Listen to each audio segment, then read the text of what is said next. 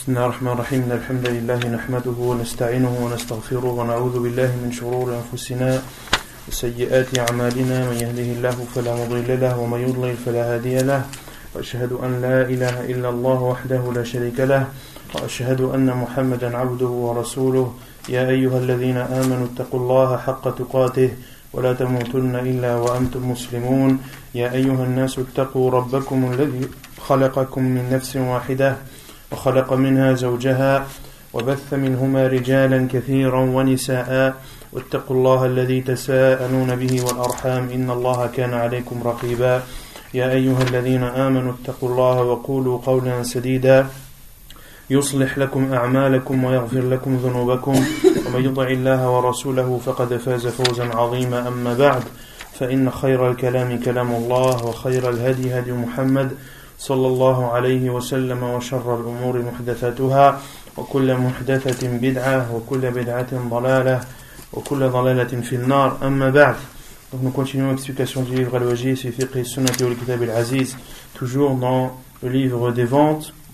La semaine dernière, on avait fini de traiter le chapitre de Al-Laqit, le chapitre de Al-Hiba, afwan, le chapitre de Al-Hiba, à savoir le don et les donations.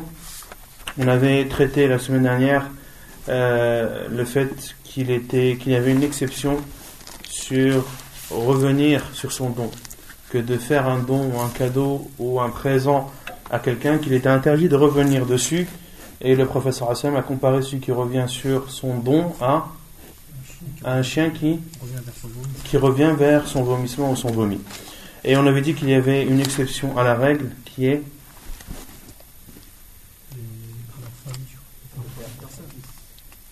Je crois. Je crois ou je suis sûr? Qu'il était autorisé aux parents. On avait dit que cela englobait à la fois le père et la mère, qui leur était autorisé de revenir sur le don, un don qu'ils auraient fait à leur enfant. On avait cité le hadith à ce sujet. On avait aussi traité de, du point est-ce qu'il était autorisé à celui qui avait offert de reprendre si la personne à qui l'a offert refuse euh, le bien et lui rend, est-ce qu'il était autorisé de le reprendre ou pas? Oui, qu'il était autorisé. On avait cité euh, deux hadiths à ce sujet. Le premier était le hadith avec l'histoire de d'Al-Khamisa que avait offert Abu Jahm au prophète sallallahu alayhi wa sallam et le prophète sallam lui a rendu car elle comportait des traits et des euh, comportait des des motifs qui ont distrait le prophète sallallahu alayhi wa sallam durant sa prière et le prophète sallallahu alayhi wa sallam a demandé que Jahm lui donne euh, euh, un autre vêtement qui était de la même matière, qui elle ne comporte pas de motif. Et le second hadith, c'est lorsque le professeur sallam a refusé l'âne sauvage que euh, lui avait offert As-Sa'b ibn anhu et le professeur sallam l'a refusé car il était en état de, de sacralisation. Ensuite, on avait dit est-ce qu'il était autorisé ou non de récupérer un bien qu'on a donné par l'intermédiaire de l'héritage, c'est-à-dire que tu as donné un bien à un membre de ta famille et lors de l'héritage, ce même bien te revient. Est-ce que cela est considéré comme revenir sur son don ou est-ce que dans ce cas-là tu as le droit de le prendre? Tu as le droit car le professeur Hassan a dit à une femme qui avait donné euh, un serviteur à sa mère et ce même serviteur ou cette même serviteuse, cette servante, lui est revenue de la part de l'héritage qu'elle avait vis-à-vis de sa mère ou que sa mère avait vis-à-vis d'elle et le professeur Hassan lui a dit Allah t'a récompensé et t'a rendu ton don par l'intermédiaire de, de l'héritage. Ensuite on avait traité du chapitre de, des cadeaux, des présents que l'on fait aux fonctionnaires, c'est-à-dire à l'ummal, on avait dit que c'était ceux qui travaillaient pour l'État et qui avaient en retour un salaire. Et qui avaient en retour un salaire, autrement dit, les fonctionnaires. Quel est le jugement de donner un cadeau à un fonctionnaire? Cela est interdit en islam. Quelle est la preuve? A la, la. Si je me souviens bien. Non Ibn Lutbiyah, le professeur Hassan a engagé Ibn Lutbiyah dans la zakat, c'est-à-dire qu'il l'a engagé en tant que fonctionnaire de l'État musulman, à savoir qu'il devait aller récupérer la zakat que les gens devaient donner, que ce soit la zakat liée à l'argent ou liée au, au troupeau, au bétail, ou liée à... Vous savez, vous avez oublié la zakat? Ou lié aux cultures, ou lié aux cultures. Et, et lorsqu'il est revenu vers le professeur sallam, il lui a dit Hada lak wa hada. Ceci est à toi, c'est-à-dire ceci revient aux musulmans, et ceci m'a été offert. Et là, le professeur s'est énervé et est monté sur son bar et a exhorté les gens et a dit Que pensez-vous d'un peuple qui, lorsque l'on les envoie travailler, reviennent en disant ceci est à toi et ceci m'a été offert. Puis le professeur Hassan a dit qu'il reste donc dans la maison de son père et de sa mère et qu'il regarde si on lui offre ou pas. Et le professeur Hassan a ensuite juré, a dit ben, je, je jure par celui qui détient mon âme entre ses mains que toute personne qui prend quelque chose qui lui a offert, c'est-à-dire tout fonctionnaire qui prend quelque chose qui lui a été offert, il le portera le jour du jugement. Si c'est un chameau, il, il criera. Pareil, si c'est une vache, elle criera. Et pareil, si c'est un, euh, une brebis, elle criera également. Et elle bellera. Et le professeur a levé sa main aux cieux, vers le ciel, au point que les compagnons de la ont vu la blancheur des aisselles du sallam et a dit Allahumma Allah Allah Allah. Ai-je transmis, ai-je transmis, ai-je transmis. Donc les savants ont déduit de ce hadith qu'il était interdit de donner un cadeau, quelle que soit sa nature, à, un fonctionnaire. On avait donné des exemples, entre dans le cadre de fonctionnaires.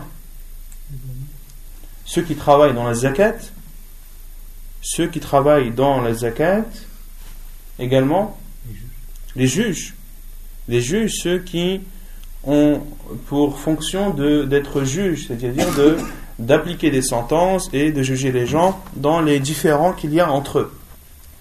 Et que le juge qui est rémunéré par l'État, c'est-à-dire qui a un salaire, n'a pas le droit de percevoir un cadeau, quelle que soit cette nature de cadeau. Pareil pour, on avait donné l'exemple du professeur professeurs des écoles, qui sont les fonctionnaires de l'État, qui perçoivent un salaire, il est interdit de donner un cadeau à un professeur, quelle que soit la nature de ce cadeau. Et on avait donné euh, une fatwa des savants, à savoir que l'invitation n'entrait pas dans ce cas. Qu'ils avaient le droit de, de, de, de, répondre à une invitation qu'on leur faisait, mais qu'ils doivent prendre garde à ce que ça ne soit pas une habitude et que cela ne soit pas ensuite considéré comme une forme de, de courtoisie ou ensuite que ce professeur ou ce juge qui accepte les invitations se sente reconnaissant et se sente euh, redevable de quelque chose vis-à-vis de cette personne. C'est clair ou pas طيب يقول المؤلف العمرة والرقبة تعريفهما هما نوع من الهبة مؤقت بوقت فالعمر بضم المهملة وسكون الميم مع القصر مأخوذ من العمر والرقبة بوزن العمر مأخوذة من المراقبة لأنهم كانوا يفعلون ذلك في الجاهلية. فيعطي الرجل الدار ويقول له أعمرتك إياها؟ أي أبحتها لك مدة عمرك؟ فقيل لها عمر لذلك فقيل لها عمر لذلك. وكذا قيل لها رقبة لأن كل منهما يرقب موت متى يموت الآخر؟ لترجع إليه وقد اعتبر النبي صلى الله عليه وسلم هذا التوقيت ملغيا وجعل كلا من العمر ورقبة لمن وهبت له حياته ولورثته من بعده لا ترجع للواهب Donc ensuite il y a le chapitre de Al-Umra wa Ruqba. Al-Umra wa Ruqba, pour les traduire en français c'est très difficile. Euh, la définition qu'a donnée l'auteur ce sont deux sortes de dons, de donations, qui sont limitées par le temps. Quant à l'umrah, elle est prise du terme al-umur. Al-umur signifie la vie, l'âge, la vie, la durée de vie sur cette terre. Wal-ruqba et al-ruqba qui a la même formulation que al-umrah qui est pris elle de al-muraqaba. Que signifie le muraqaba? Que signifie le muraqaba? La surveillance, c'est le fait de surveiller. Et l'auteur dit Et ceci, car il le faisait pendant l'époque anté-islamique, un homme donnait sa maison en disant c'est-à-dire que je t'autorise à utiliser cette, euh, cette maison le temps de ta vie. Tant que tu es vivant, tu auras le droit d'utiliser cette maison. Autrement dit, cette personne à qui, qui lui avait été mis à disposition cette maison, tant qu'il est vivant, il a le droit de d'y vivre. Et lorsqu'il meurt, cela revient à la personne qui lui a donné. Et certains faisaient l'inverse. C'est-à-dire, je te donne la maison tant que je suis vivant. Dès que je meurs, la maison revient à mes héritiers. Et également, al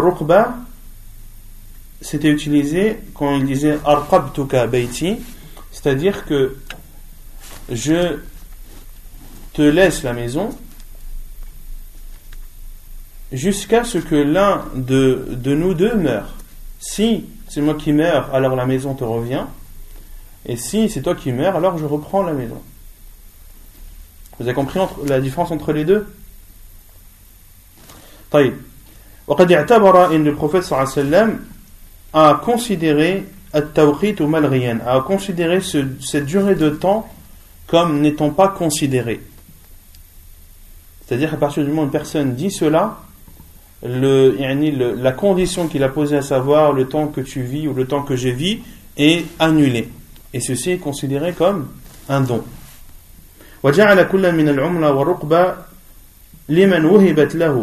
Et le professeur Hassan a dit à considérer al-umra et al-ruqba à celui à qui on l'a donné durant son vivant et également à sa progéniture. Elle ne revient donc pas au donateur. عن جابر بن عبد الله قال قال رسول الله صلى الله عليه وسلم العمرة جائزة لمن أعمرها والرقبة جائزة لمن أرقبها وعنه قال سمعت رسول الله صلى الله عليه وسلم يقول من أعمر رجلا عمرا له ولعقبه فقد قطع قوله حقه فيها فهي لمن أعمر ولعقبه حديث صحيح رواه مسلم وابن ماجه. وعنه قال قال النبي صلى الله عليه وسلم أمسكوا عليكم أموالكم ولا تفسدوها فإنه من أعمر عمرا فهي للذي أعمرها حيا وميتا ولعقبه. حديث صحيح رواه مسلم. Donc la preuve, le, la, la, preuve est le hadith de Jabir ibn Abdullah anhu qui dit que le prophète sallallahu a dit Al-Umra est autorisé à celui à qui elle a été donnée. Wa est autorisé à celui à qui elle a été donnée. Hadith authentique apporté par Ibn Majah et At-Tirmidhi. Ici, le professeur Hassan dit Al-Umra ja'izatun liman u'miraha. C'est-à-dire, Al-Umra ici, c'est le bien. Le bien qui a été donné en utilisant Al-Umra appartient ou est autorisé à celui à qui on l'a donné. Autrement dit, si je te dis, je te donne euh, la maison tant que je suis vivant. Tant que je suis vivant. Ici, le professeur Hassan a dit que cette maison est autorisée à celui à qui tu l'as donnée. Sans prendre en condition là, sans prendre en compte là, la condition qui a été posée. Pareil pour Al-Rukbah. Et pareil, selon Jabir ibn Abdillah, il dit J'ai entendu le professeur sallam dire Man a'mara rajulan umra من أعمر رجلا عمر له ولعقبه فقد قطع قوله حقه فيها فهي لمن أعمر ولعقبه Et le professeur Hassan dit dans un autre hadith, hadith de Jabir, j'ai entendu le professeur Hassan dire Celui qui donne un bien à un homme en faisant al-umrah, c'est-à-dire en posant comme condition durant tant qu'il est vivant, alors elle est considérée comme étant à celui à qui il l'a donné et à sa progéniture.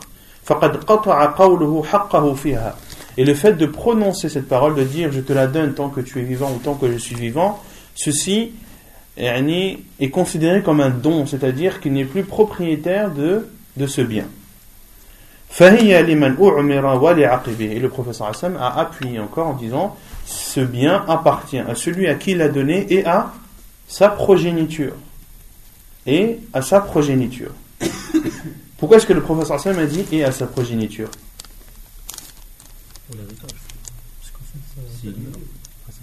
Non? C'est un don, donc ça lui appartient. Car quand tu dis A'martuk, c'est-à-dire je te donne la maison tant que tu es vivant. Autrement dit, dès que tu meurs, ça n'appartient plus à cette personne, mais elle, elle, revient au premier donateur. Mais ici, le professeur Hassan a dit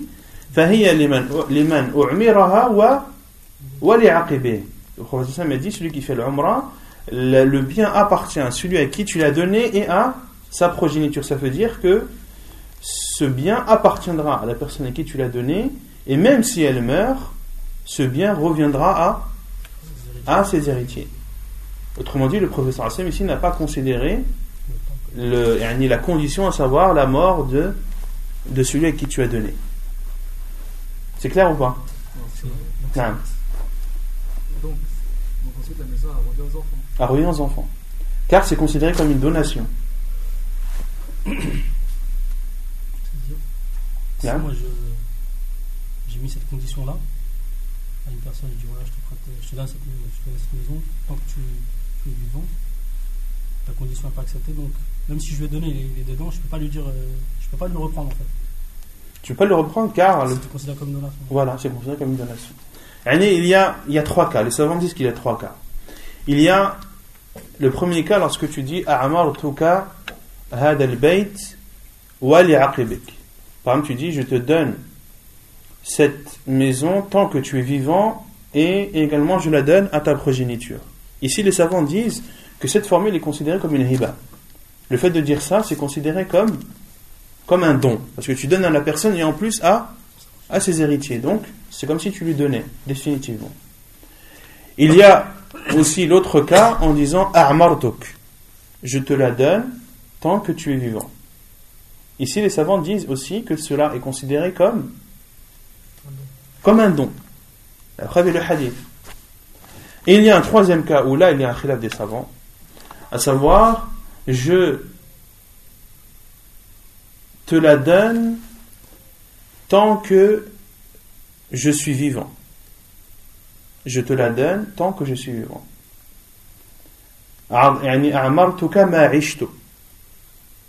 Autrement dit, lorsque le donateur mourra, à qui reviendra le bien?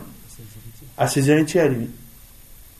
Et, ceci est rapporté dans le hadith de Jabir, dans une des versions de hadith Jabir, anhu, il a été, Jabir anhu a dit, mais al-umrah qu'a autorisé le sallam, c'est de dire C'est la seule qui est considérée comme une umrah, ce fait de dire je te la donne tant que je suis vivant. C'est celle qu'a autorisé le prophète sallallahu alayhi alayhi. Et là, il y a une divergence des savants Certains savants ont dit que Jabir ibn Abdullah, lorsqu'il a dit c'est celle-ci qu'a autorisé le prophète sallam, que c'est une parole qui a hukm al-marfou' yani que c'est un jugement qu'il rapporte du prophète sallallahu alayhi wasallam. Et d'autres savants comme Sheikh al-Albani ont dit non, ceci est la parole de Jabir ibn Abdullah. Et la parole de Jabir ibn Abdullah contredit la parole du prophète sallallahu alayhi wa sallam qui dit fahiya liman u'mira wa li. Le prophète sallallahu alayhi dit qu'elle appartient à celui à qui il a donné et à ses héritiers. Donc là, il a une divergence des savants euh, sur cela, sur le, le, cas précis, lorsque la personne dit je te la donne tant que je suis vivant. Là, certains savants considèrent que c'est un jugement du professeur Hassan et que c'est le seul cas qu'il autorise, c'est-à-dire lorsque le donateur meurt, le bien revient à ses héritiers, et les autres savants disent non, Ceci est la parole de Jabir ibn Abdullah et Jabir al-Abdillah est un, est un compagnon du prophète sallam, mais sa parole contredit la parole du prophète sallallahu alayhi wa sallam et nous devons faire précéder la parole du prophète sallallahu alayhi wa sallam devant la parole de quiconque.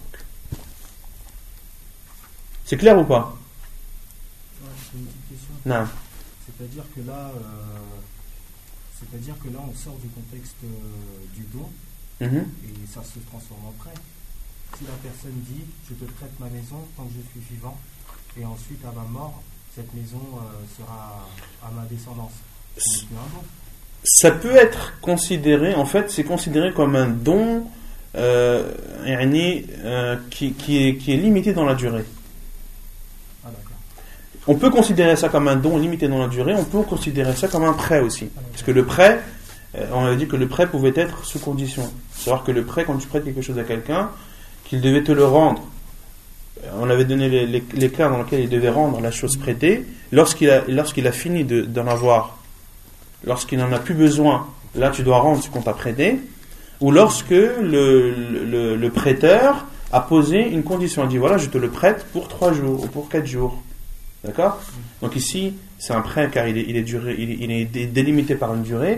Mais là aussi, euh, comment dire, Amartuka, le fait de, de dire je te le prête ou je te le donne tant que je suis vivant, ici aussi, c'est. On peut considérer que c'est un prêt, mais la durée est beaucoup plus longue. La durée est beaucoup plus longue et surtout, elle est indéfinie. Parce que on ne sait pas la personne quand est-ce qu'elle va mourir. Pareil pour un je te le donne euh, tant que l'un de nous deux ne meurt pas. Si je meurs, ça me revient à moi. Si je meurs, ça me revient à toi. Et si tu meurs, ça me revient à moi. La personne, elle peut mourir deux jours après, trois jours après. D'accord? Donc, on peut, on peut voir ça dans les deux sens, que c'est un don et que c'est un prêt. Non. Et la partie qui dit, euh, je te laisse la mission jusqu'à ce que l'un de nous peut partir. Au niveau de Ar-Ruqba, bah, ça rentre dans le hadith du wa sallam, le premier hadith. War-Ruqba ja'izatun liman u'qibaha et Ar-Rukba est autorisé à celui à qui on l'a donné. C'est-à-dire, si c'est moi qui te donne une maison, je te donne la maison jusqu'à ce que l'un de nous demeure. Ici, qui donne à l'autre? C'est moi qui te donne à toi. Donc ici, le prophète m'a considéré comme étant autorisé pour toi. Non. C'est clair?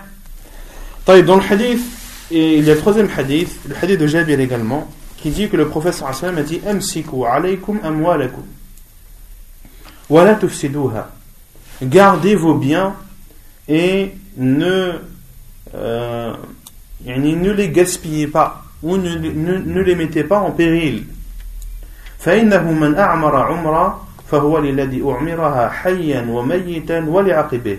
Car celui qui donne un bien en, en, en utilisant al-umra, elle sera considérée comme étant à celui à qui l'a donné, qu'il soit vivant et mort, et à sa progéniture.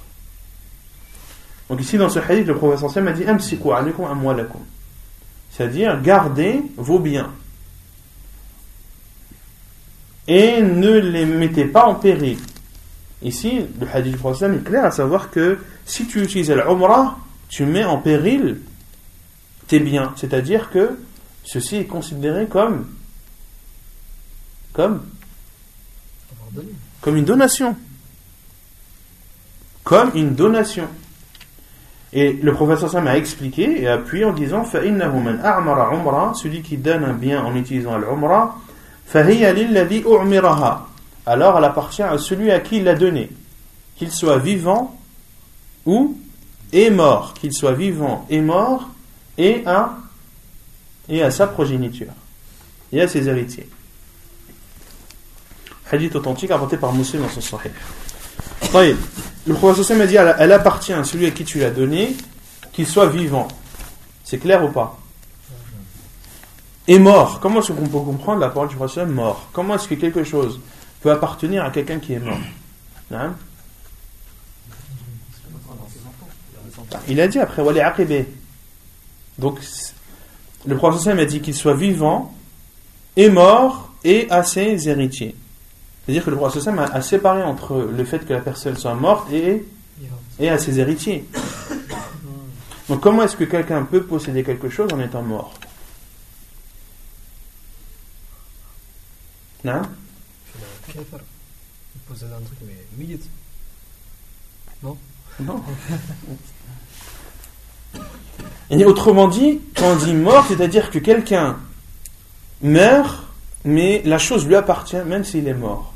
C'est-à-dire que personne n'a le droit d'y toucher. Hein?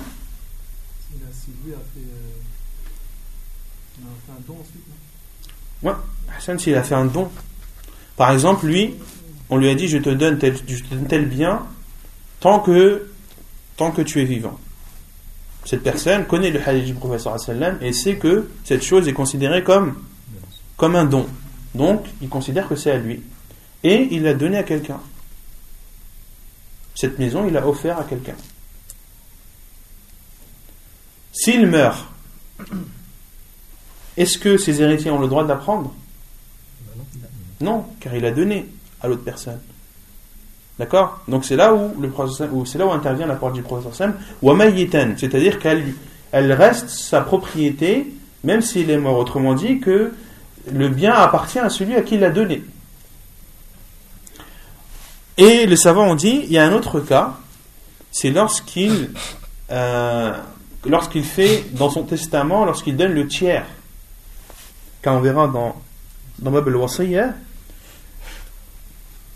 une personne durant son vivant, est-ce qu'elle a le droit de donner tous ses biens? Oui ou non? Non Non. Oui, non, non, oui. Il a Abu Bakr. Abu Bakr il est venu devant le professeur Hassan, il lui a dit Ya Rasulallah, hada mali kullu. Ou envoyé d'Allah, ceci est mon argent et tout mon argent. Et Omar al-Khattab a dit Laqad at'abta ya Abu Bakr man ja'a. Abu Bakr a fatigué tous ceux qui sont venus après lui. C'est-à-dire que tous ceux qui étaient venus après Abu Bakr ont fait tous les efforts possibles et inimaginables, mais n'ont pas réussi à atteindre le niveau d'Abu. Et Omar Abdul Khattab est venu et a donné la moitié de ses biens. D'accord? Car donner tous ses biens, le professeur Hassan a dit à qu'as-tu laissé à ta famille? Qu'est-ce qu'il a dit? Je leur ai laissé à Allah et son envoyé. Donc, est-ce qu'il est autorisé de donner tous ses biens? Oui. Sauf dans un cas quand la mort approche. Quand la personne est sur son lit de mort, est-ce que là, il a le droit de donner tout ce qu'il veut? Non. Là, il a le droit de donner au maximum un tiers de ses biens. Et le professeur Hassan a dit kathir. Et le tiers, c'est déjà beaucoup. C'est déjà trop. Pourquoi? Car une personne qui est, euh, en train d'agoniser doit euh, laisser à sa famille de quoi? Un héritage suffisant pour ne pas que sa famille soit dans le besoin par la suite. D'accord donc on verra Inch'Allah ce hadith dans Bab al euh, mais il faut savoir que lorsque la personne agonise, elle n'a pas le droit de donner plus que le tiers de ses biens. Donc, ça peut aussi entrer dans ce cas que cette personne qui, à qui on a offert quelque chose en pesant comme condition tant que tu es vivant, on avait dit que cela était considéré comme une donation définitive et que cette personne a donné le tiers à quelqu'un et qu'il meurt. Combien revient à ses héritiers les deux tiers. Ces héritiers n'auront le droit de prendre que les deux tiers de ce qu'aura laissé leur père. Et le tiers appartiendra à celui, euh, à celui qui a été désigné par leur père, à savoir qu'il a, donné ce tiers. C'est clair ou pas? Et donc le bien appartiendra aussi à sa progéniture, à ses héritiers.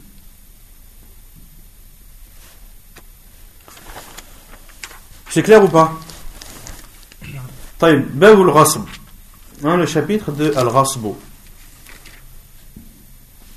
تعريفه الغصب أخذ حق الغير بغير حق donc, al-ghasb, quelle est la traduction de al-ghasb en, en, en français La définition, c'est de prendre le bien de quelqu'un sans droit. violation. Hein? Violation. C'est pas le vol. C'est pas la violation. C'est plus la euh, spoliation. La spoliation ou l'usurpation. Le fait de prendre le bien de quelqu'un sans en avoir l'autorisation.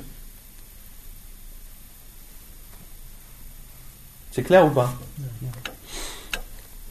Et ici, pour que la, définition de l'auteur, parce que la définition de l'auteur, en fait, elle n'est pas précise. Il faut ajouter un mot pour qu'elle soit précise. Il dit c'est le fait de prendre le bien d'autrui sans droit. Autrement dit, sans en avoir droit. Et ceci est trop général. Il faut rajouter C'est le fait de prendre le bien d'autrui par force. Par force, sans en avoir le droit. Parce qu'il y a quatre choses qu'il faut bien distinguer. Et, le fait de, distinguer ces choses est très important en islam. Il y a al-ikhtilas, al-sariqa, al-khiyana et al-ghasb. Al-ikhtilas, c'est le fait de voler quelque chose et de prendre quelque chose ouvertement et de se sauver.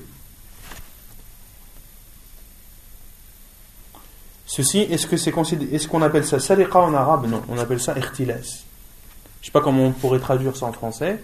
Si tu marches dans la rue, euh, tu as ton portable, quelqu'un vient, il te le prend et il sauve. C'est pas un vol. On peut pas, on considère pas ça comme un vol en islam. On va voir pourquoi on considère pas ça comme un vol. C'est, je sais pas comment on pourrait appeler ça. En arabe, ça s'appelle irtiles. Ça prouve que l'arabe est plus riche que le français. Ou soit qu'on connaît pas assez le français. C'est quoi en français un arraché Non On peut dire vol, oui, mais c'est le terme vol qui, qui me plaît pas. Parce qu'on ne doit pas utiliser voile dans ce cas-là. Non T'es pris par force, on va dire ça. Pris par force, ouais. Mais il y, a, il y a le fait que la personne prend et se sauve. On va dire l'arracher, sans, sans, sans terme vol. Ensuite, il y a al-sariqa. Al-sariqa, le vol, qu'est-ce que c'est le vol en islam? C'est le fait de prendre un bien protégé en cachette. Tu rentres dans une maison, tu recherches le coffre-fort, et tu rentres euh, en cachette, c'est-à-dire tu fais en sorte que personne ne te voit. Soit tu rentres par une fenêtre ou autre, ou, soit tu rentres dans la maison lorsque tu es persuadé qu'il n'y a personne dedans. Là, tu rentres, tu vas chercher des biens qui sont cachés, qui sont protégés, et ceci à l'abri des regards. Ça, c'est as-sariqa en arabe, en islam. Ça, c'est considéré comme un vol. Ensuite, il y a al-khiyana. Al-khiyana, c'est la trahison. C'est le fait de prendre le bien de quelqu'un et, tu fais apparaître en, te faisant euh, en faisant croire que tu es quelqu'un de d'honnête. Un abus de confiance. Yani, tu es associé avec quelqu'un, il te fait confiance sur la caisse, toi tu prends. Tu prends, tu prends, tu prends, tu prends, en, faisant croire à, ton associé que tout est clean, qu'il n'y a pas de souci, que tu es quelqu'un de confiance, etc. Là, on appelle ça al-khiyana, c'est de la trahison. Et ensuite, il y a al-rasb. Al-Rasb, c'est ce que, le, sujet ou le, chapitre que l'on traite là actuellement. Al-Rasb, c'est le fait de prendre possession de quelque chose, de, du bien d'autrui, qahran, c'est-à-dire par force. Qahran sans en avoir le droit. Quelle est la différence entre le premier et le deuxième? Parce que le premier, on a dit, c'était c'est le fait de prendre quelque chose par force, mais en sauvant. Alors que lui, Al-Rasib, il ne se sauve pas. Il ne se sauve pas. C'est-à-dire que par exemple, euh, il y a une terre qui appartient à ton frère, tu viens, tu, construis ta maison, normale, tranquille, sans avoir eu l'autorisation de ton frère. Et la maison, est-ce que tu vas la prendre et tu vas te sauver avec? Non. Tu es là, tu, tu caches rien du tout. Ici, on appelle ça. Taïb, Pourquoi est-ce que c'est important de différencier ces quatre cas? Non Bah, les mêmes jugements dans les. Peut-être que certains ne jugent pas pareil. les- non, parce qu'il y a une différence dans, le jugement. Le professeur Assem a dit ala al-muntalibi, ala al-mukhtalisi, wa ala al-kha'ini qat'un. Le professeur Assem a dit Il n'y a pas pour al-mukhtali, c'est-à-dire celui qui a pris quelque chose et s'est sauvé. Ala al-muntahib. Le muntahib, c'est celui qui est usurpateur, celui qui a pris le bien de quelqu'un d'autre par force sans en avoir le droit. Ala al kha'in et également le, le celui qui trahit aussi. Ces trois-là, il n'y a pas de qata', c'est-à-dire qu'on ne leur coupe pas la main. Le seul à qui on coupe la main, c'est As-Sariq. Qui est As-Sariq? Celui qui vole un bien protégé en cachette, en se cachant. Et ce, ce sont ceux-là les plus dangereux. Ce sont ceux-là les plus dangereux, et ce sont ceux-là qui font le plus de dégâts. Car celui qui vole à l'arraché, est-ce qu'il a, le- est-ce qu'il a beaucoup de chances de se faire attraper? Oui. Pareil pour celui qui abuse de la confiance. Un jour ou l'autre, euh, son associé se rendra compte que qu'il y a un problème quelque part et qu'il y a un trou dans les comptes. Et pareil pour pour al c'est pour celui qui prend les biens sans sans yani par force et euh, sans en avoir le droit et sans se sauver en toute en toute clarté. Lui aussi, euh, la personne à qui appartient le bien va, s'en rendre compte très rapidement et va et va faire et, va prendre les mesures nécessaires pour reprendre son bien.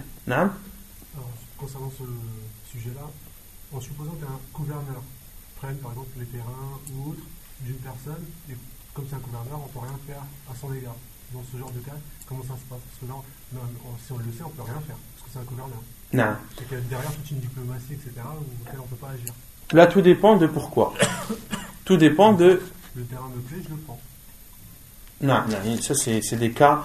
euh, c'est des cas. yani, Tout d'abord, en général, quand l'État.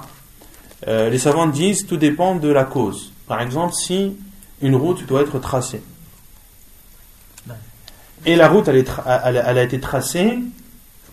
Yani, les habitations ont été évitées au maximum, sauf une maison. Elle est inévitable. Elle est inévitable.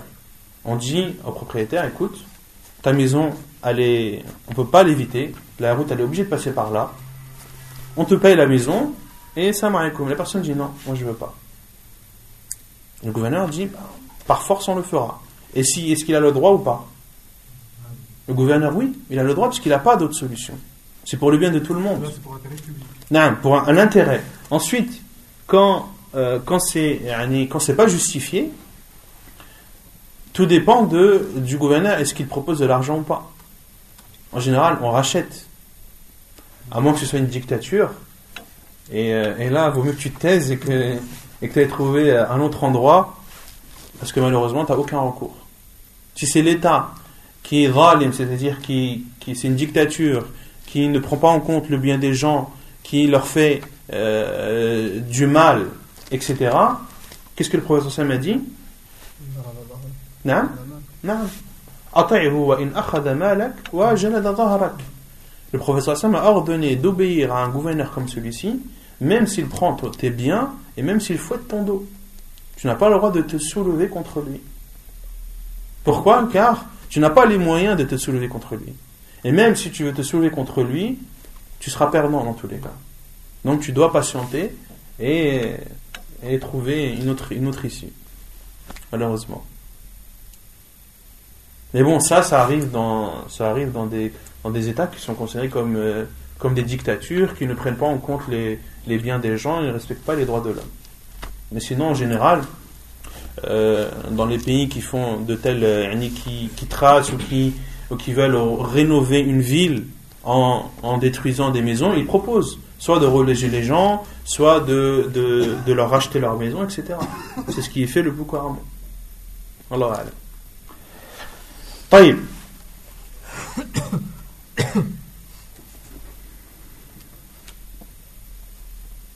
حكمه le jugement de al-ghasb de l'usurpation وهو حكمه وهو ظلم والظلم ظلمات يوم القيامة الغصب c'est-à-dire l'usurpation c'est une injustice et l'injustice sera euh, des ténèbres le jour du jugement قال تعالى ولا تحسبن الله غافلا عما يعمل الظالمون إنما يؤخرهم ليوم تشخص فيه الأبصار مهطعين مقانعي رؤوسهم لا يرتد إليهم طرفهم وأفئدتهم هواء comme fait Surat Ibrahim, versets 42 et 43. Allah subhanahu dit Et ne pense pas qu'Allah est inattentif à ce que font les injustes. Il leur accordera un délai jusqu'au jour où les regards se figeront. Ils courront, levant la tête et les yeux terrifiés et les cœurs vides. Ceci sera la récompense de ceux qui auront pris, qui auront été injustes envers les gens. وقال تعالى ولا تأكلوا أموالكم بينكم بالباطل. Et Allah subhanahu wa ta'ala a dit et ne mangez pas mutuellement et, illicite, et illicitement vos biens وقال النبي صلى الله عليه وسلم في خطبة الوداع إن دماءكم وأموالكم وأعراضكم حرام عليكم كحرمة يومكم هذا في شهركم هذا في بلدكم هذا حديث صحيح رواه ابن ماجه. وعن أبي هريرة رضي الله عنه قال قال النبي صلى الله عليه وسلم لا يزني الزاني حين يزني وهو مؤمن ولا يشرب الخمر حين يشربها وهو مؤمن ولا يسرق حين يسرق وهو مؤمن ولا ينتهب نهبة يرفع الناس إليه فيها أبصارهم حين ينتهبها وهو مؤمن. حديث متفق عليه. Et le prophète sallam a dit dans le discours de Khutbat al-Wada', c'est-à-dire le, discours d'adieu, le discours qu'a fait le prophète sallam durant son pèlerinage d'adieu, il a dit. Vos sangs, vos biens et vos honneurs sont interdits les uns vis-à-vis des autres, ou sont sacrés les uns vis-à-vis -vis des autres, comme le caractère sacré de ce jour-ci, dans ce mois-ci, et dans ce pays-ci ou dans cette ville-ci. C'était quel jour? Yom Arafah. Dans quel mois? Le mois de Dhul Hijjah et dans quelle ville? Dans la ville de la Mecque. Donc le sang, le bien et l'honneur des musulmans sont sacrés les uns vis-à-vis des autres, comme le caractère sacré du jour de Arafah, comme le caractère sacré du, mois de Dhul Hijjah est comme le caractère sacré de la ville de la Mecque. Et selon Abu Huraira, il dit, le prophète a dit, ne fornique, le fornicateur ne fornique au moment où il fornique, il n'est pas croyant au moment où il fornique. Et celui qui boit de l'alcool ne la boit pas au moment où il la boit en étant croyant. Et le voleur ne vole pas au moment où il vole en étant croyant. Et ne pille pas le fait de piller. Et il ne pille pas un objet que les gens regardent au moment où il la pille en étant croyant. C'est-à-dire que les gens regardent, qu'est-ce que cela veut dire? C'est-à-dire celui qui pille quelque chose que les gens regardent, c'est-à-dire quelque chose qui a de la valeur, que les gens regardent avec étonnement en lui donnant de la valeur. C'est clair? Non, non, non, pire. Et piller, yantahib, c'est euh, c'est le fait de, c'est comme c'est c'est le synonyme de l'rasb. C'est le synonyme de l'rasb, c'est de prendre le bien d'autrui par force. Et ici, le prophète sallam dit c'est-à-dire qu'il prend un objet qui, le, prend par force, sans en avoir le droit, et il prend quelque chose qui a de la valeur. Il ne fait pas ça en étant croyant. En étant croyant. Yani, l'intihab, ça a le même sens que al-rasm. Et c'est différent de l'irtilas. Car l'irtilas signifie le fait de, de prendre et et de se sauver. C'est quoi le de Si on c'est quoi le tape, on- Après, c'est le juge qui décide. Soit c'est la prison, soit c'est euh, Al-Asa. Al-Asa, liman Asa. Mais tout dépend de, de la personne. Après, c'est le juge qui décide. Et si c'est euh, quelqu'un qui est connu pour, pour faire euh, ce genre de choses, ou est-ce que c'est quelqu'un qui l'a fait pour la première fois, dans ce cas-là, où il faut utiliser un moyen pour le dissuader euh, de ne plus recommencer, etc. Et après, c'est le, le juge qui décide. Voilà. Non. C'est lui qui meurt comme ça, quand, qui meurt euh, en volant ou bien en faisant euh, quelque chose qui, le rend, qui le rend mécréant, quoi. Non. Il meurt, il meurt, il meurt pas capable. Comme. Qui le rend mécréant Non, mais c'est c'est celui qui fait quelque chose, qui, est, par exemple, qui fait, qui fait un acte, qui est, pendant qu'il fait cet, cet acte-là, il n'est pas croyant. Et il n'est pas croyant, s'il meurt pendant cet acte-là, par exemple, Non, il, re- il reste musulman. Et les savants disent, je crois qu'il y a un hadith où, euh, en parlant de, de Zani, que, que sa foi monte au-dessus de lui comme un, une ombre. Je sais pas si ce hadith-là, je l'ai dans la tête, mais j'ai pas l'authenticité de ce hadith. Vous connaissez ou pas? Il est connu ce hadith. Naam, et lorsqu'il et lorsqu'il termine, la foi re- re- redescend et revient en lui. Naam. Mais ça ne veut pas dire qu'il sort de l'islam. On ne dit pas qu'il sort de l'islam. حرمة الانتفاع بالمغصوب. L'interdiction d'utiliser ou de profiter euh, de la chose qui a été usurpée. ويحرم على الغاصب الانتفاع بالمغصوب ويجب عليه رده عن عبد الله بن السائب بن, زي بن يزيد عن أبيه عن جده أنه سمع رسول الله صلى الله عليه وسلم سمع رسول الله صلى الله عليه وسلم يقول لا يأخذ أحدكم متاع أخيه لا لاعبا ولا جادا ومن أخذ عصا أخيه فليردها حديث حسن رواه أبو داود والترمذي Il est interdit à l'usurpateur de profiter de l'objet qu'il a usurpé et il lui est obligatoire de le rendre. Selon Abdullah ibn Sa'ib ibn Yazid, selon son père, selon son grand-père, qui a entendu le prophète sallallahu alayhi dire que l'un d'entre vous ne prenne pas le bien de son frère, ni en jouant, ni en étant sérieux, et celui qui prend le bâton de son frère qui lui rende. Hadith jugé bon, apporté par Abu Daoud et At-Tirmidhi. Donc le professeur Hassan a dit que l'un d'entre vous ne prenne pas le bien de son frère, ni en s'amusant, ni en étant sérieux. Et autrement dit, yani, tu ne dois pas prendre le bien de ton frère même pour t'amuser, même pour plaisanter. Euh, ton frère dort par exemple, tu prends les clés de sa voiture, de sa poche, et tu démarres la voiture et tu vas la garer dans une autre place. Et quand il se réveille, qu'il veut partir, il voit que la voiture elle est plus là. Ou par exemple, et tu remets les clés dans sa poche.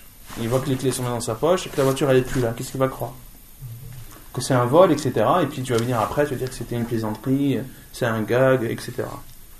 Ça, non, c'est pas autorisé en islam. Tu n'as pas le droit de prendre le bien de ton frère, ni en s'amusant, et ni en étant sérieux. En étant sérieux, c'est pire encore. Et le professeur Hassan a dit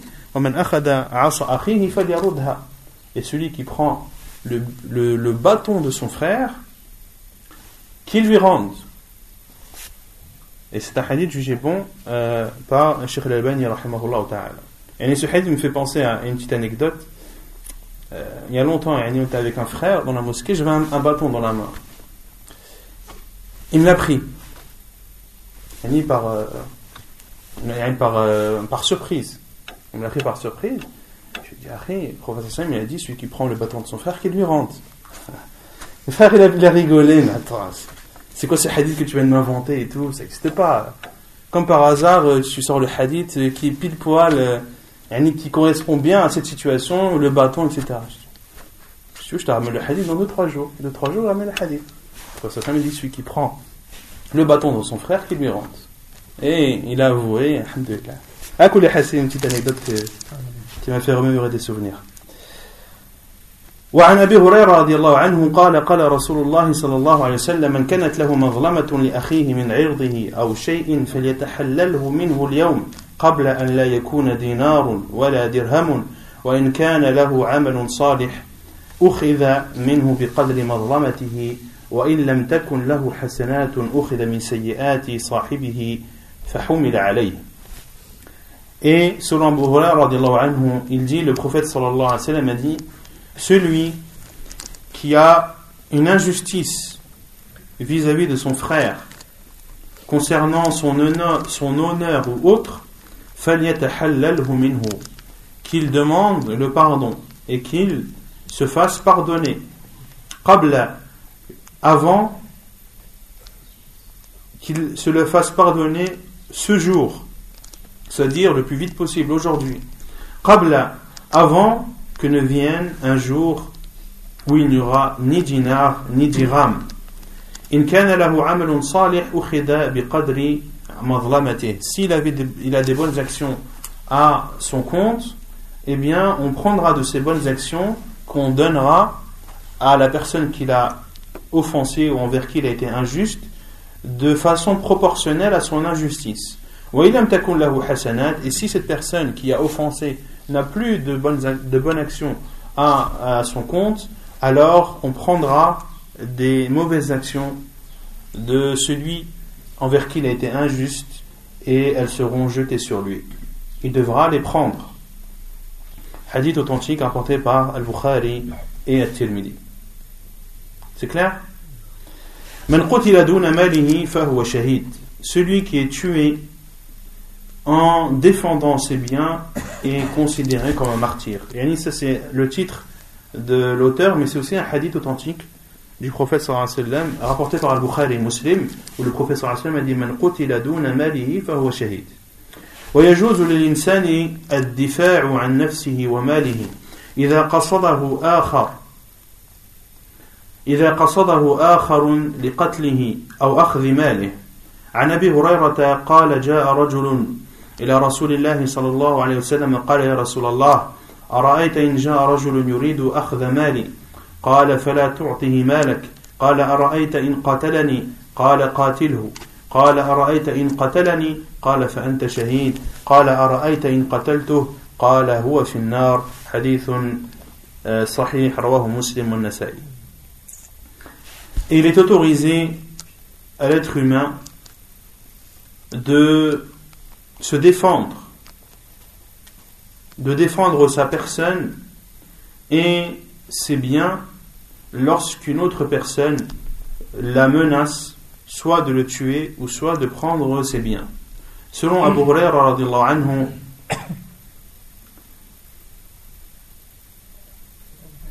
il dit un homme est venu vers le prophète sallallahu alayhi wa et lui a dit Oh envoyé d'Allah, que penses-tu si un homme vient pour prendre mes biens, le professeur Hassan m'a dit ne lui donne pas tes biens. Puis l'homme a dit Que penses-tu s'il me combat? Le professeur Hassan m'a dit Combat-le. Et le professeur l'homme a dit Que penses-tu s'il me tue? Il a répondu Tu es alors martyr. Et l'homme a dit Et que penses-tu si je le tue? Le professeur Hassan m'a dit Il est en enfer. C'est-à-dire le voleur, il est celui qui a voulu te porter atteinte. Hadith authentique, apporté par Muslim dans son Sahih. Donc ce hadith est clair, à savoir que la personne a le droit de défendre sa personne et défendre ses biens, même si cela l'amène à tuer la personne. Et les savants disent que tu dois toujours utiliser le moyen le plus, le plus, le plus souple au niveau de la défense, c'est-à-dire il y a quelqu'un qui veut prendre ton argent, pas tu prends un, sabre et, tu lui coupes la tête. Alors que lui, il a, il a, que ses mains. Là, non. tu dois, s'il te pousse, tu le pousses. Si il commence à, mettre des coups, tu mets des coups. Et, et, si tu vois que vraiment son but c'est de te tuer, et que tu en as la preuve, et que là tu dois te défendre, là tu as le droit de d'utiliser la force, même si cela t'amène à le tuer, car c'est de la légitime défense. Mais le retour doit être proportionnel à ce qui, à, l'offense qui est faite. Et euh, ensuite, dans, dans, dans, ce cas, le fait de, de tuer et d'être tué, ça rentre après dans, dans, dans le Kitab al-Qadha, dans le livre des jugements, comment le juge doit euh, réagir lorsque quelqu'un dit euh, lorsqu'on trouve un tueur et un tué. Et le tueur dit il, a voulu me tuer, il a voulu me prendre mon argent, il a voulu me, tuer, donc je me suis défendu et c'est pour ça qu'il est mort. Et la famille du défunt dit non, c'est pas possible, il n'est pas connu pour ça, c'est euh, c'est lui qui l'a tué, et c'est le, le, tueur qui a, qui, qui a offensé. D'accord? Là, certains savants disent,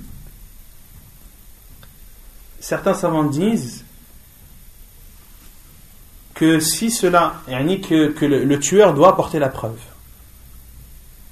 Il doit apporter la preuve que c'est celui qui a été tué qui a voulu le tuer ou lui prendre son argent, ou etc. etc. Si il n'apporte pas la preuve, alors on le tue. Et ils ont dit, et c'est ce qu'on doit appliquer en islam. Et ensuite, si cette personne réellement était la victime, alors Allah la récompensera. Mais le jugement que l'on doit faire, c'est de la tuer tant qu'elle n'apporte pas de preuves. Pourquoi est-ce que les savants ont dit cela? Certains savants ont dit car si on ne fait pas ça, tu vas tuer quelqu'un et tu vas dire oui mais c'est lui qui a voulu me tuer. Et tout le monde tuerait tout le monde et ils, auraient une justification d'office, à savoir c'est lui qui a voulu me tuer, même si j'en apporte pas la preuve. Vous avez compris? Non. Même si c'est deux musulmans. Même si c'est deux musulmans, non. Non, après tout dépend. S'il y en a un qui veut prendre ton argent, si c'est un musulman qui veut te tuer, qu'est-ce que tu fais? Tu dis tue-moi Non. Ici, dans, dans, le hadith, euh, l'homme a dit si un homme vient, un homme, ça peut être un homme musulman comme un homme non musulman. Et d'autres savants ont dit non. Il faut voir, le, il faut étudier le cas du tueur et de celui qui a été tué. Il faut étudier leur cas. Si celui qui a été tué était connu pour être un voleur, pour, pour, pour offenser les gens, pour les, pour les raqueter, etc., etc., et pour être violent, dans ce cas, on considère la parole du tueur comme étant vraie, et que vraiment il s'est défendu. Et si c'est l'inverse, ben, on considère que c'est l'inverse. Et ça, c'est la vie de Cheikh l'Islam, Ibn Taymiyyah, rahimahullah ta'ala. Le fait d'usurper une terre عن سعيد بن زيد رضي الله عنه قال سمعت رسول الله صلى الله عليه وسلم يقول من ظلم من الأرض شيئا طوقه من سبع أراضين وعن سالم عن أبيه رضي الله عنه قال قال النبي صلى الله عليه وسلم من أخذ من الأرض شيئا بغير حقه خسف به يوم القيامة إلى سبع أراضين. ومن غصب أرضا فغرسها أو بنى فيها ألزم بقلع الغرس وهدم البناء لقوله صلى الله عليه وسلم ليس لعرق ظالم حق Donc, le fait d'usurper une terre, selon Saïd ibn Zayd, qui est Saïd ibn Zayd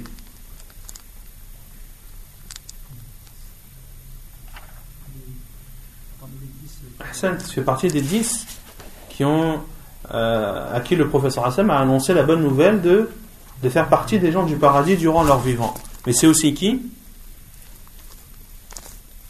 C'est aussi le fils Ibn Ammi, Omar ibn al-Khattab C'est aussi le cousin de Omar ibn al-Khattab Il dit, j'ai entendu le professeur sallam dire, celui qui prend une terre, ou qui prend d'une terre quelque chose en étant injuste, min Allah subhanahu wa ta'ala fera en sorte que cette parcelle de terre qu'il a prise sera attachée à son cou le jour du jugement min aradin. Et ceci des sept terres. Qu'est-ce que ça signifie des sept terres? Min aradin. Il y a combien de terres? Sept. Il y a combien de cieux? Sept. Et les savants disent que lorsque une terre t'appartient, les sept terres qui sont en dessous t'appartiennent aussi. Et quand tu achètes une terre, Est-ce que tu auras de creuser?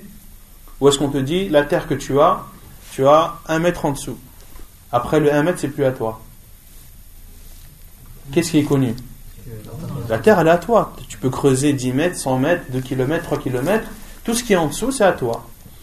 Et la personne qui vole ou qui prend, et qui usurpe, c'est-à-dire qui prend une parcelle de terre qui ne lui appartient pas par force, sans en avoir le droit, eh bien le jour du jugement, cette parcelle de terre, c'est-à-dire de la première terre jusqu'à la septième, toute cette parcelle de terre, il devra, là, elle sera attachée à son cou le jour du jugement, voilà, billah.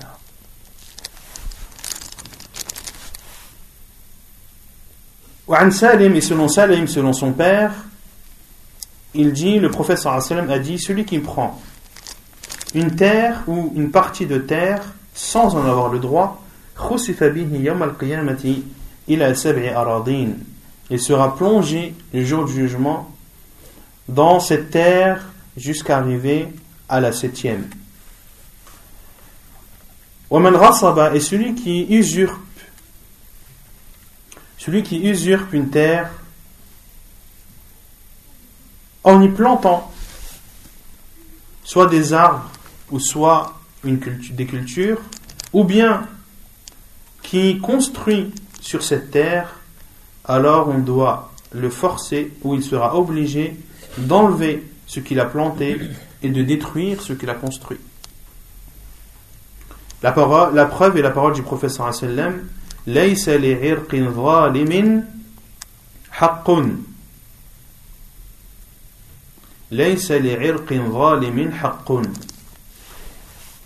Si on traduit littéralement, c'est-à-dire la racine injuste n'a pas de droit. La racine injuste n'a pas de droit. Autrement dit, tu usurpes une terre qui ne t'appartient pas. Tu prends la terre de ton frère qui ne t'appartient pas, sans en avoir l'autorisation, par force, ton frère t'a dit je ne veux pas, mais toi t'as dit moi je veux et je le ferai. Tu as planté des palmiers. Les palmiers vont avoir des racines. Ces racines-là sont des racines injustes. Et les racines injustes n'ont pas de droit. C'est-à-dire que si ton frère se plaint au juge, le juge a le droit de t'ordonner de d'enlever ces palmiers que tu as plantés ou ces cultures que tu as cultivées. Et si tu as construit une maison sur cette terre, parce que les savants disent al-irqu irqan.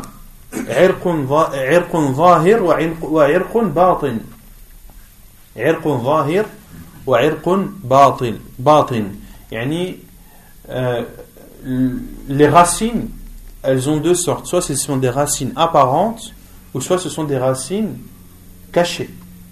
Les racines apparentes, ça peut être un arbre, mais ça peut être aussi une maison. Un édifice que tu construis. Si tu construis un édifice sur une terre que tu as usurpée, cet édifice ne t'appartient pas. Tu n'en as pas le droit. Et le propriétaire de la terre a le droit de, a tous les droits de, euh, de faire détruire cette maison. De faire détruire cette maison. Il y a al-irqu al-batin qui, par exemple, ça peut être un puits. Un puits, est-ce que c'est apparent? Non. Tu usurpes une terre dans laquelle tu as construit un puits. Tu as, tu as, tu as euh, foré la terre, tu as, mis tous les moyens techniques et financiers pour faire ce puits-là, eh bien, ce puits, tu n'en as pas le droit. Si le propriétaire reprend ses biens, il a le droit d'ordonner la fermeture de ce puits ou de l'utiliser. Ou de l'utiliser, toi tu n'en auras, tu n'en auras aucun droit.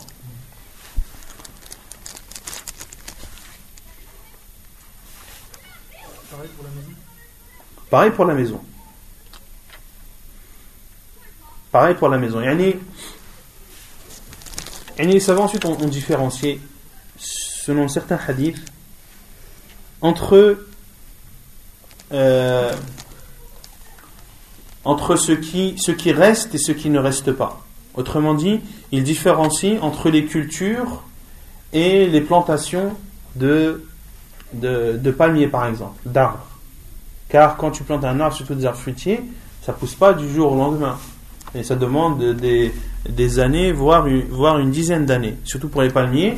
Pour planter un palmier, pour qu'il pousse et qu'il puisse donner des, des dates, il faut attendre au moins entre 5 et 10 ans. Donc ici, les savants disent, si quelqu'un a usurpé une terre, tu as usurpé une terre dans laquelle tu as, tu as, tu as planté, on va dire, des cultures, du blé par exemple. Et ici, il y a quatre avis des savants. Certains savants ont dit, tu n'as le droit à rien du tout. C'est-à-dire que celui qui a usurpé n'a pas le droit, et il n'aura aucun droit sur ce qu'il a planté, et il ne pourra rien récupérer. D'autres savants ont dit le, propriétaire a le droit de récupérer la culture, mais il doit payer à l'usurpateur les frais qu'il a dépensés. D'autres savants ont dit tu as le droit de prendre la culture, mais tu ne donnes à l'usurpateur que la, valeur des grains qu'il a semés. Et les grains qu'il a utilisés pour, pour, euh, pour cultiver son champ. Et les savants disent que le troisième avis, là, c'est le, plus, un des plus forts. Pourquoi? Car si, et d'autres savants ont dit, euh, d'autres savants ont dit que il, euh, il a le droit de prendre sa culture, c'est-à-dire l'usurpateur, mais il doit payer, soit il paye l'équivalent en location, ou soit il partage avec le propriétaire. Autrement dit, quelqu'un qui a usurpé une terre, il a cultivé je ne sais pas combien d'hectares, certains savants ont dit qu'il a le droit de prendre le blé mais il doit payer une location au propriétaire. Par exemple, si il, a usurpé cette terre pendant deux ans, trois ans, il devra payer la location de cette terre d'une durée de deux ans ou trois ans. Ou bien, ou bien le propriétaire dit, moi je veux la moitié, la moitié des récoltes.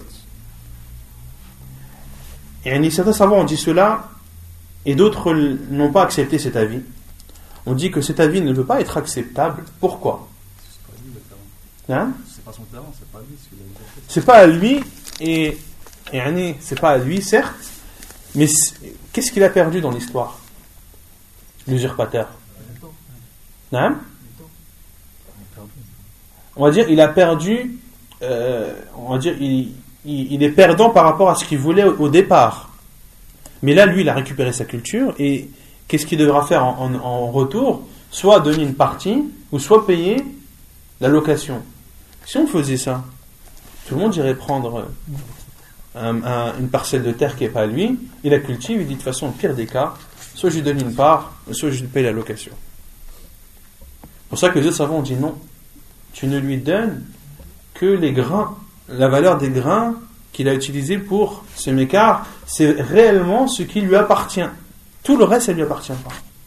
Tous les efforts qu'il a faits, tout, tout ce qu'il a cultivé, c'est quelque chose qu'il a fait injustement. Donc ça ne lui revient pas. Et c'est pour ça que les gens disent c'est cet avis-là le plus juste. Pourquoi? Car la personne, l'usurpateur, est perdant, est perdant, et il ne recommencera plus ce qu'il a fait. Et s'il recommence, ce sera à ses risques et périls, au, risque de, euh, de, de, ne, récupéré, de ne récupérer que le, le prix des, des grains qu'il a utilisés pour, pour sa semence. Vous avez compris ou pas?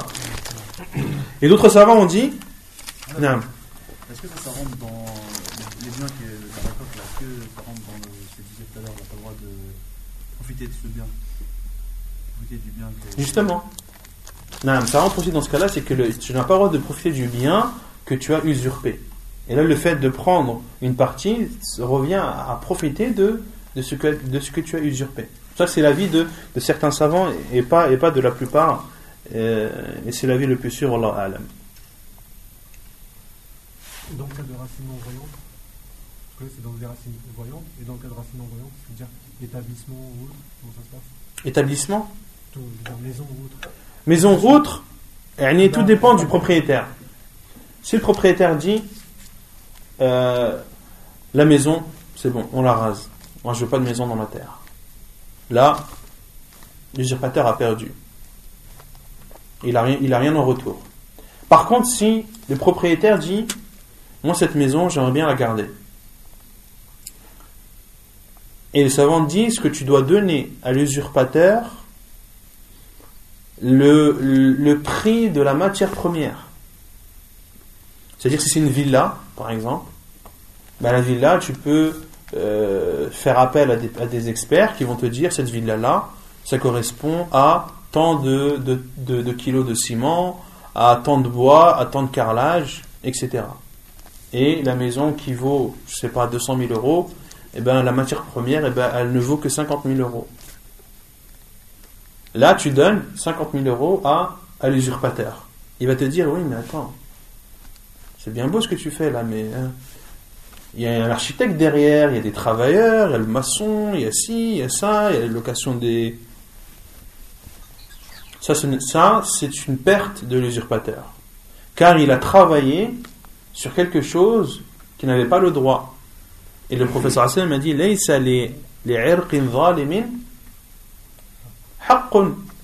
la, racine injuste n'a pas de droit. Tout le travail que tu fais sur quelque chose dont tu n'as pas n'avais pas le droit d'utiliser, tout ce travail, tout ce que tu auras dépensé sera en vain. Sera en vain. Et estime-toi heureux que le propriétaire de la terre, la maison l'intéresse et que tu puisses récupérer au moins les- la matière première de, de cette maison-là. Car si le propriétaire ne veut pas de cette maison, il a le droit d'ordonner cette destruction et, et l'usurpateur ressort avec ses forts. Et si on a la preuve euh, que la personne, l'usurpateur, euh, en fait, son intention, c'était pas de voler, il savait pas que c'était la terre de d'un. Est-ce que c'est pareil? Est-ce que c'est le même euh, jugement ou... Par exemple, si c'est un usurpateur qui prend la terre de, de qui prend une terre qui ne, lui, qui ne lui appartient pas, par force. Et qu'est-ce qu'il fait? Ce que font beaucoup, il vend cette terre à quelqu'un d'autre.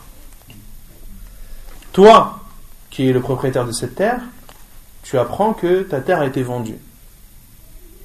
Tu as le droit de récupérer. Et tu dois récupérer ta terre chez le troisième. Le troisième, qu'est-ce qu'il va te dire? Ouais, mais attends, moi la terre je l'ai payée, faut que tu me payes. Tu veux l'argent Tu vas aller voir le deuxième. Tu veux l'argent Tu vas tu vas t'arranger avec le l'usurpateur, le premier, celui qui t'a vendu. Mais moi, ça c'est mon bien et je le reprends. Et il a le droit de le reprendre. C'est clair? Qui a le droit de le reprendre? Le propriétaire. Le premier. Il a le droit de le reprendre au troisième. Le premier qui le reprend en troisième. Et le deuxième qui a usurpé devra rembourser et payer avec. Entre le deuxième et le troisième, c'est une, une affaire qui les regarde. Mais toi, en aucun cas, toi, le propriétaire, tu dois assumer les erreurs des autres. Toi, tu reprends ton bien parce que c'est ton bien.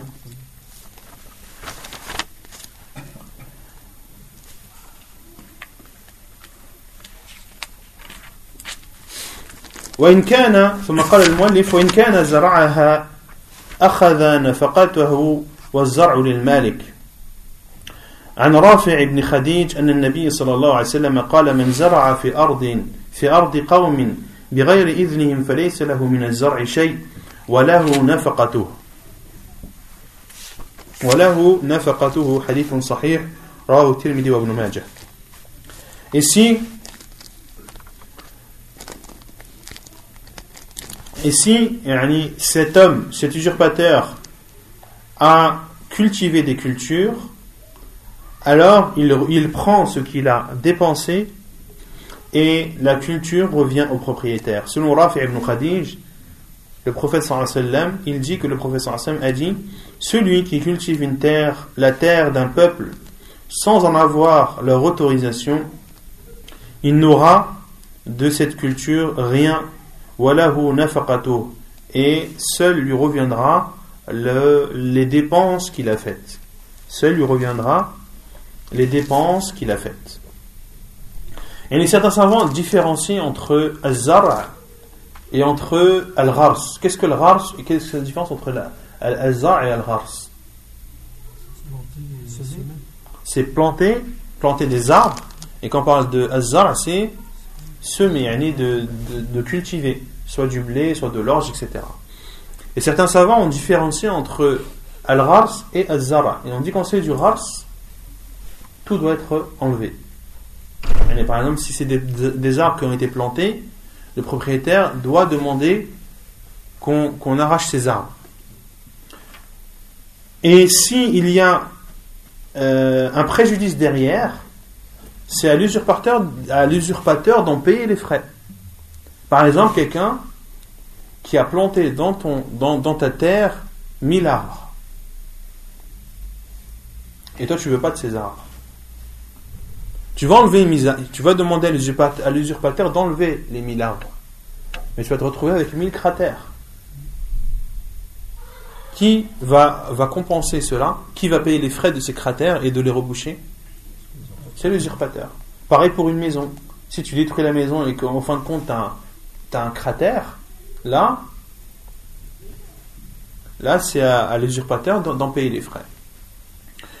Et concernant le concernant les, palmiers, certains savants ont donné des exceptions, à savoir que si le propriétaire de la terre veut garder les palmiers. Et l'usurpateur dit non. Les palmiers, je, je ne veux pas lui donner. Je ne veux pas qu'il en profite. Je vais les arracher, comme ça il va en planter et il va attendre 10 ans avant d'avoir des dates. Là, les savants ont dit que dans ce cas-là, le propriétaire a le droit de garder les palmiers. Et que l'usurpateur a le droit de prendre les palmiers à condition que cela est justifié. À condition que cela est justifié. Si il a besoin, par exemple, de ces arbres, de ces palmiers pour les planter ses- dans sa terre qui lui appartient à lui. Dans ce cas, il les prend et euh, le, propriétaire n'a rien à dire. Par contre, si on sait qu'il veut les prendre, les arracher uniquement pour les jeter et les gaspiller et ou porter atteinte à- au propriétaire et ne, pas vouloir qu'il qu'il l'utilise et qu'il en profite, là les savants disent que le juge doit, doit, doit donner raison au propriétaire. Doit donner raison au propriétaire, car dans ce cas, l'usurpateur se fait du mal à lui-même et il fait du mal au propriétaire. Et le professeur Hassan a dit La darara, wala dirar. Point de mal. Yani, ne, ne vous faites pas de- du, du mal, ne faites pas de mal à vous-même et n'en faites pas aux autres. C'est clair ou pas Pas de questions السلام عليكم ونكتفي بهذا القدر سبحانك اللهم وبحمدك أشهد أن لا إله إلا أنت استغفرك وأتوب إليك إن شاء الله on terminera تحتمل البيوع على 7%.